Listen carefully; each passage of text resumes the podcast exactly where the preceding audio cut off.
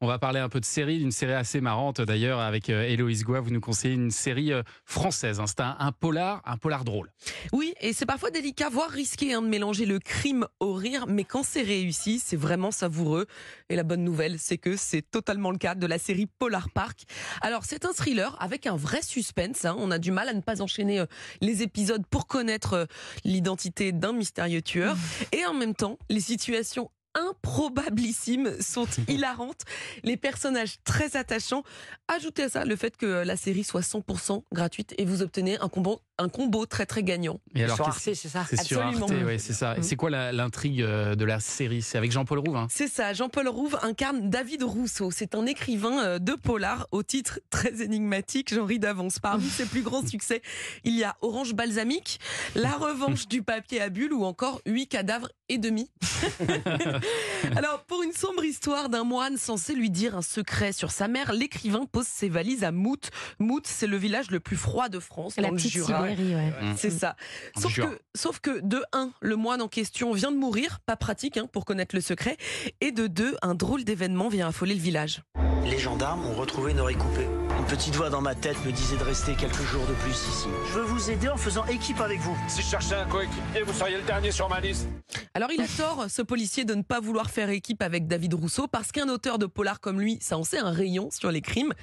Le propriétaire de l'oreille coupée est finalement retrouvé. Bon, il est plus très vivant. hein. Son corps est mis en scène euh, comme dans le tableau de Van Gogh, l'autoportrait à l'oreille bandée et à la pipe. Alors vu que David Rousseau, l'écrivain, parvient finalement à s'incruster sur la scène de crime pour aider à faire avancer l'enquête, il est pris d'une illumination. Ce type d'assassin qui se donne du mal pour faire une mise en scène a forcément un message à faire passer. C'est le principe avec les serial killers. Un serial killer. Mammouth.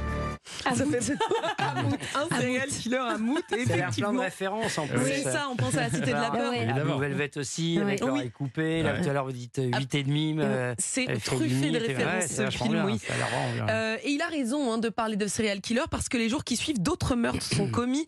À chaque fois, les corps sont mis en scène comme euh, des œuvres d'art. Il y a la Marilyn Monroe d'Andy Warhol ou encore le David de Michel-Ange. Et chacun de ces tableaux macabres s'accompagne d'un chiffre dessiné dans la pièce. Encore un indice qui rappelle une histoire très intéressante à David Rousseau. Le 8 août 1988, 8 joueurs de 8 équipes de foot, portant tous le numéro 8, se font tuer chacun par 8 balles de 8 mm. Et on retrouve chacun des 8 corps sur une bretelle de l'autoroute A8. Qu'est-ce que vous en concluez? Le tueur aime pas trop le foot. Que c'est un obsessionnel du 8. Malin. C'est évident. Bon, alors là, euh, l'esprit de l'écrivain est peut-être un peu embrouillé, peut-être Ouais. qu'il n'est pas sur la bonne piste, mais ne vous y trompez pas, c'est bien. Euh, c'est bien lui qui va sérieusement faire avancer l'enquête et qui sait peut-être nous mener au tueur. Alors, en plus d'une Qui est-ce qui intrigue, réalise? Vous- euh, je ne je, Ah. je l'ai pas noté, Ah, pardon, Anissa pardon, va, pardon, va vous dire. Non, mais il y a aucun problème. Alors, en plus d'une intrigue efficace qui nous tient vraiment en haleine de bout en bout, en plus d'une atmosphère euh, truffée de références hein, et qui rappelle les mmh. meilleurs polars nordiques, et même l'ambiance sombre et absurde des frères Cohen, j'ai trouvé l'écriture de la série très délicate. En fait, derrière l'enquête policière et l'humour se cachent des personnages sensibles et profonds à qui on a envie de faire des petits câlins. Je dirais donc que Polar Park, c'est un excellent jeu de piste enneigé, à la fois loufoque, tendre, presque romantique, dans lequel même les meurtres sont artistiques, c'est pas banal. Vrai, vrai coup de cœur hein, pour cette série inclassable. Et qui est réalisé donc. Gérald par- Eustache Mathieu.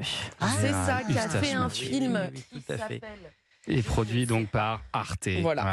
Et les premiers épisodes sont diffusés ce soir à 20h55 Non, mais une série de grande qualité telle que vous décrivez, que, j'ai- que je- de toute façon j'en avais entendu parler, j'avais très envie de la voir diffusée gratuitement sur Arte, ça fait plaisir. génial. Quand on voit que certaines plateformes n'arrêtent pas d'augmenter leurs tarifs, Ouais. eh ben, il y a de belles choses qui se passent sur le service public, sur Arte, même sur d'autres chaînes, et, que, et qui donnent 5 accès à aussi, il y a de chacun. très bonnes Ah, choses Sur France on 5, va c'est en pas moi parler qui vous tout à dire le l'heure. contraire. Et vous pouvez même regarder Polar Park ce soir à la télé sur Arte la chaîne à 20h55. Ouais, Et non, mais c'est c'était le réalisateur de Poupou Pidou. Poupou Ah, Pidou, oui. voilà. Poupou Ah, voilà. Avec Sophie Réalisateur et scénariste ouais, de Poupou Pidou. Ouais, ouais. c'était un très joli film. Avec euh, Rouve d'ailleurs déjà. Jean-Paul Rouve, je Ouais, crois. ouais, Dans bien Poupou sûr. Pidou, Il me semble. hein. Je crois. je crois. Restez avec nous sur Beaucoup Europe 1. d'approximations, on- ce Oui.